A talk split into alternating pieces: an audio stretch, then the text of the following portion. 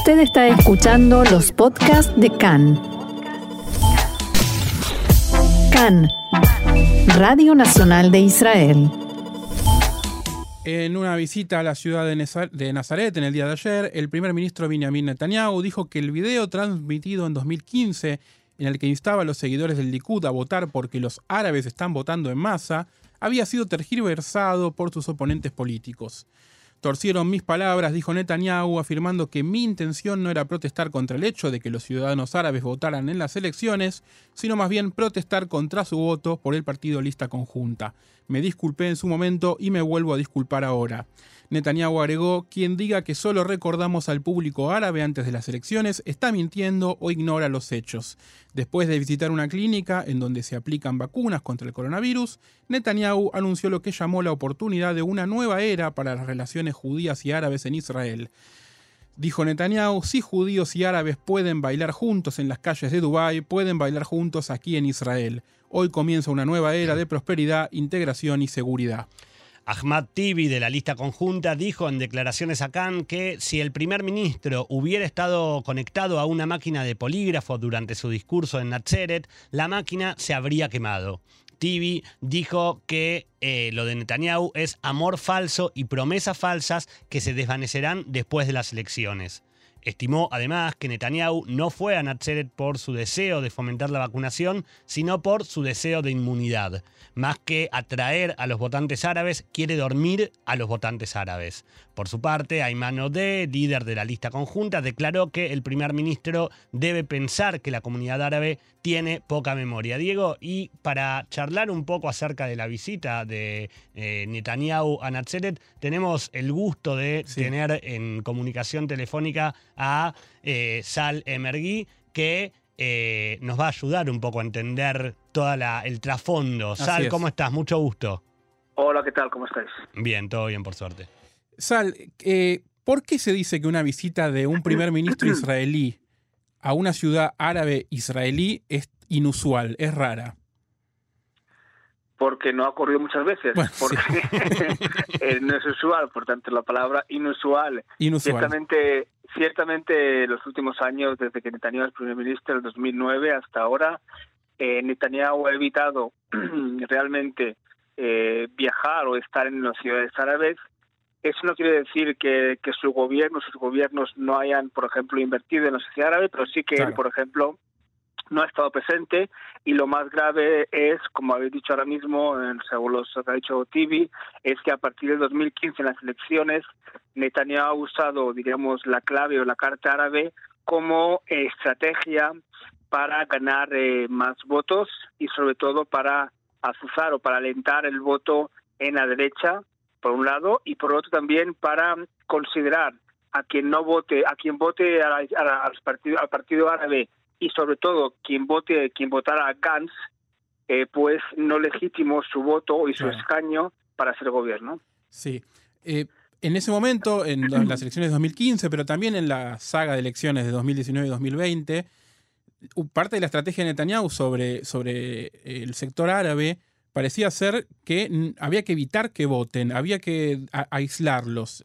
Hubo varias declaraciones en su momento, recordarás lo de las cámaras en en los centros de votación. ¿Cuál parece ser ahora la estrategia? Parece ser completamente distinta. Sí, yo creo que Netanyahu es el único líder en Israel capaz de decir una cosa un día y al día siguiente radicalmente diferente, sin que en las bases suyas de apoyo más nuclear, diríamos, las bases más importantes, no le quiten el apoyo. Es decir, cualquier líder político, y el ejemplo más claro es, por ejemplo, Benny Gantz, que es el ejemplo más claro, que traicionó a su promesa, pues eh, hubiera sido ya realmente castigado, entre comillas. Netanyahu, por supuesto, no. Netanyahu es experto y evidentemente nadie, es decir, en el Likud lo admiten. Eh, la, la, razón principal de este cambio radical o de este, diríamos, atención de repente de este amor a primera vista o quinta vista con los árabes es, por supuesto, el 23 de marzo, las elecciones. Eh, tener en cuenta, como tú decías, que en el 2015 en el momento, yo me acuerdo porque lo viví de cerca y, estaba realmente, me quedé sorprendido que en el día de las elecciones, por la tarde, media tarde más o menos, Netanyahu eh, con el móvil de su asesor eh, en, en un mensaje realmente desesperado porque él pensaba que estaba perdiendo las elecciones ante el, ante el dúo entre Tzipi Livni y Herzog, pues dijo en hebreo lo que hemos escuchado, ¿no? Que los árabes acuden en masa, que son transportados por los autobuses de ONGs o de grupos de izquierda, realmente una afirmación que incluso el presidente Barack Obama en su época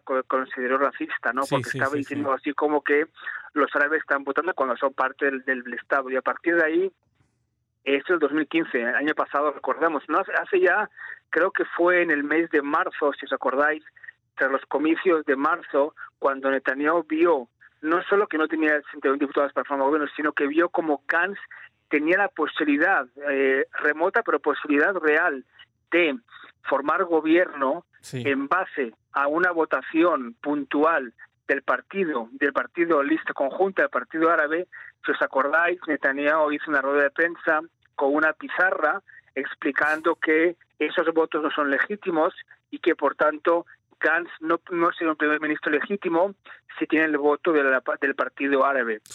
de, ahí a pasar lo de ayer, evidentemente hay un cambio importante. Por otro lado, también es positivo. ¿Por qué? Porque a partir de ahora eh, es evidente que, que Netanyahu, como tú me preguntas, a, a, las que un poco enrollado, ¿no? Pero tu pregunta es exacta, ¿qué es lo que consigue? Yo creo que evidentemente eh, ayer, por ejemplo, en Nazaret, el alcalde de Nazaret, Ali Salam, cree, cree que Netanyahu puede conseguir entre tres o cuatro escaños, es decir, ten en cuenta que cada escaño son eh, cuatro, son más o menos 140 mil votos. Sí. Es eh, más allá de que son para él importantes, son también importantes. ¿Por qué? Porque está aprovechando y ha visto bien que en la sociedad árabe hay un descontento importante ante la lista conjunta. Sí. El partido de los cuatro, el bloque de cuatro partidos árabes, que entre ellos hay divisiones internas muy, muy importantes, más allá de que la sociedad por ejemplo, no entiende cómo estos partidos votaran en contra del acuerdo de normalización entre Israel y los países árabes. Ten en cuenta que la lista conjunta en el 2015, 2000, en el 2020 logró eh, 15 escaños, que es más o menos medio millón de habitantes, un millón de votos. Es un récord, es imposible que lo consiga. Sería ya un milagro que la lista conjunta aparezca como un bloque unido y de ahí a tu pregunta, creo que también, por un lado, Netanyahu consigue más votos en el del Likud, eso, está, eso es evidente, pero por otro, Netanyahu, creo que, en mi opinión, su éxito es tan grande o es demasiado grande que puede provocar que a lista conjunta vaya unida atrás. Es decir, que al ver la amenaza esta, al ver que el voto árabe en esta ocasión no está movilizado, al ver que no hay el, el, digamos, enemigo común, que es Netanyahu, pues seguramente los cuatro partidos árabes decidan que, aunque no se caigan bien, decidan otra vez ir a votar eh, en una misma formación juntos para tener más fuerza. Sobre eso te iba a preguntar, Sal, perdón que, te interrumpa, pero justamente sobre lo que decías de la opinión del, del alcalde de Natseret, o más allá de lo que dijeron Tibio u, u Ode, ¿cómo crees que va a tomar el pueblo árabe israelí esta, esta postura de Netanyahu. Digo, si realmente va a tener tan poca memoria, como decía Ode, eh, sobre lo que pasó hace dos años, o si realmente van a salir a apoyarlo. Em, es una pregunta que creo que nadie lo sabe ahora mismo. Hay que tener en cuenta que en Israel, como sabes, eh, para cada semana es un mundo y una semana Bennett es casi primer ministro y al cabo de tres días Bennett no es ni siquiera candidato a ministro de Transporte. Más que semana podríamos decir cada día. Cada día, sí. Por tanto, cada día que pasa hay un nuevo partido que se forma, eso está claro. Pero eh, es cierto que Netanyahu ha visto cómo por primera vez en la derecha hay un bloque importante que no está en su bolsillo, como antes, ten en cuenta que Netanyahu siempre que iba a las elecciones tenía ya, antes de las urnas, tenía ya su bloque preparado, de forma que si no consigue los 61 diputados de mayoría, tiene al menos la posibilidad para evitar un gobierno alterno. En ese sentido, no porque Bennett, eh, aunque todo el mundo cree que al final Bennett irá con Netanyahu, pero Bennett en esos momentos no dice como antes que, que recomendará a Netanyahu. Y por tanto, la sociedad árabe, la pregunta es si en el momento de las elecciones, ¿qué pasará? Es decir, tú imagínate que, por ejemplo, en eh, febrero viene aquí el rey de Marruecos. Es un dato importante que puede provocar más eh, entusiasmo a votar al Likud. Incluso yo creo que Netanyahu firmaría, eh, no que no le voten, es decir, Netanyahu afirmaría que, que, el, que el voto árabe sea menor al partido de lista conjunta, porque ellos saben que el lista conjunta ahora mismo con 10 diputados en las encuestas le es muy favorable. Si el lista conjunta tiene 15 votos, como ahora, Netanyahu tendrá muy difícil formar gobierno y por tanto la sociedad árabe deberá, deberá un poco pensar. Es evidente que hay en la sociedad árabe muchas facciones y muchos eh, votos y muchas, digamos, tendencias, desde comunistas hasta islamistas. También depende de lo que Netanyahu pueda ofrecer y sobre todo de qué puede ofrecer, por un lado, la lista conjunta y por otro, un dato importante y es el, el bloque de frente izquierda, que no ha sabido eh, aprovechar este acercamiento de la sociedad árabe, diríamos, al poder o, por primera vez partidos árabes han recomendado a un candidato sionista como fue Gantz y han visto que no hubo correspondencia porque al final Gantz vio que no pudo formar gobierno. Así que si, si por ejemplo Yeshatid de la PID o el partido de Huldail presenta también, por supuesto Meretz, presenta también candidatos de árabes eh, populares, pues el voto será más dividido. Yo creo que no llegará a los porcentajes del 2020 de porcentaje de participación, pero sí que eh, puede provocar más diversificación del voto, lo que, lo que beneficia básicamente a Netanyahu.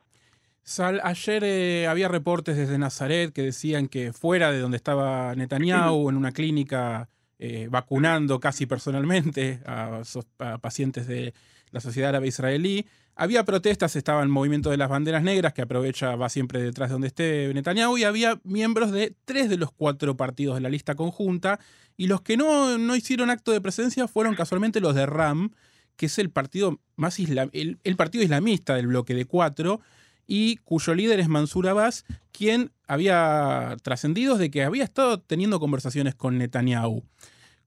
Y y también trascendidos de que Netanyahu estaba pensando en, un, en incorporación árabe a Likud, algo que sería completamente inédito. ¿Cómo tomarían eso las bases de Likud? Porque hace un rato me decías, en verdad hasta ahora Likud, las bases de Likud siempre hacen, eh, siempre dicen que está todo bien lo que diga Netanyahu, aunque cambie de parecer de un día para otro. Ahora esto ya sería tal vez cruzar un límite dentro de lo que es la ideología de Likud. No, eh, realmente, desgraciadamente, hace mucho que Likud, como Likud y como ideología, eh, ha pasado a un segundo plano. Es decir, tú solo tienes que ver que durante medio año Netanyahu, eh, su principal bandera electoral era la, anexión de parte de la ribera occidental y de la noche a la mañana eh, renunció a este plan que estaba establecido en el plan de Trump, lo renunció por un acuerdo de negociación con Emiratos Árabes Unidos, que yo personalmente apoyo y es mucho mejor que, que la otra opción. Pero eso refleja que eh, eh, desgraciadamente creo yo que en los últimos dos años ante quizás también debido ante la, la, enorme oposición y odio o admiración que Netanyahu provoca en la mitad del país, pues la otra mitad, la de derechas o del Likud, pues en el Likud hay dos grandes bloques, digamos, está el bloque que es del Likud, que por ejemplo parte de él está, forma, está en, el partido de Gidon Sar, incluso de Bennett, y luego están lo que llaman aquí Bibistim, que haga lo que haga Netanyahu, como tú decías, es decir, hay que tener en cuenta una cosa que es realmente increíble, ten en cuenta que Netanyahu denunció a los partidos de, de la PID y de Gantz por dialogar o negociar con Tibi y con los partidos, el Partido Árabes, pero tú decías el nombre de Mansur, que es del partido RAM, que es, es un brazo, es el brazo israelí de los hermanos musulmanes, es decir, una persona que es que también él ha visitado presos palestinos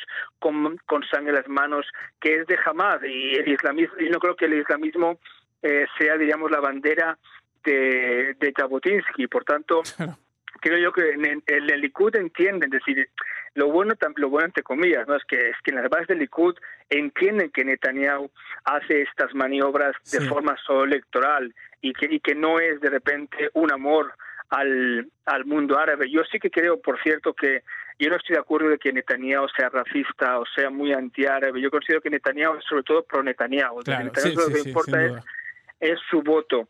Y, y, si, y si mañana, por ejemplo, necesita eh, es que el, ejemplo es, por ejemplo, si os acordáis, eh, Nissen Koren, que era el, es el ex, jefe del sindicato israelí, cuando estaba en las listas del azul y blanco, en el Likud vieron que era el punto débil porque le llamaban casi casi socialista, comunista, una economía de, de impuestos, de, ¿sabes? ¿No? En plan machacarle. Y, y después, en las negociaciones con Gantz, Netanyahu le dijo que Nissen Koren podía hacer lo que quisiera, incluso de economía podía ser, pero no de justicia. Y, y por tanto, la política de Netanyahu es sobrevivir, punto. Da igual la ideología, es sobrevivir, evidentemente con algunos límites. Y si tú me dices ahora, si por ejemplo un dirigente árabe forma parte de la lista del Likud, yo creo que será aceptable porque hay que decir la verdad. Es decir, eh, hay dirigentes como por ejemplo el que, que tú nombrabas, el alcalde de Nazaret, que es una persona que tiene mucho apoyo porque es una persona que dice que, que dice que está en contra de los políticos árabes y a favor de la población árabe, que es un mensaje bastante mainstream en Israel. Quiero decir que los políticos árabes siempre están más con la causa palestina que no con la causa árabe-israelí. Clarísimo. Salem Ergui, eh, periodista, analista, gracias nuevamente por traernos un poco de luz y de contexto a las noticias que vemos diariamente. Muy bien, un abrazo. Chao, chao.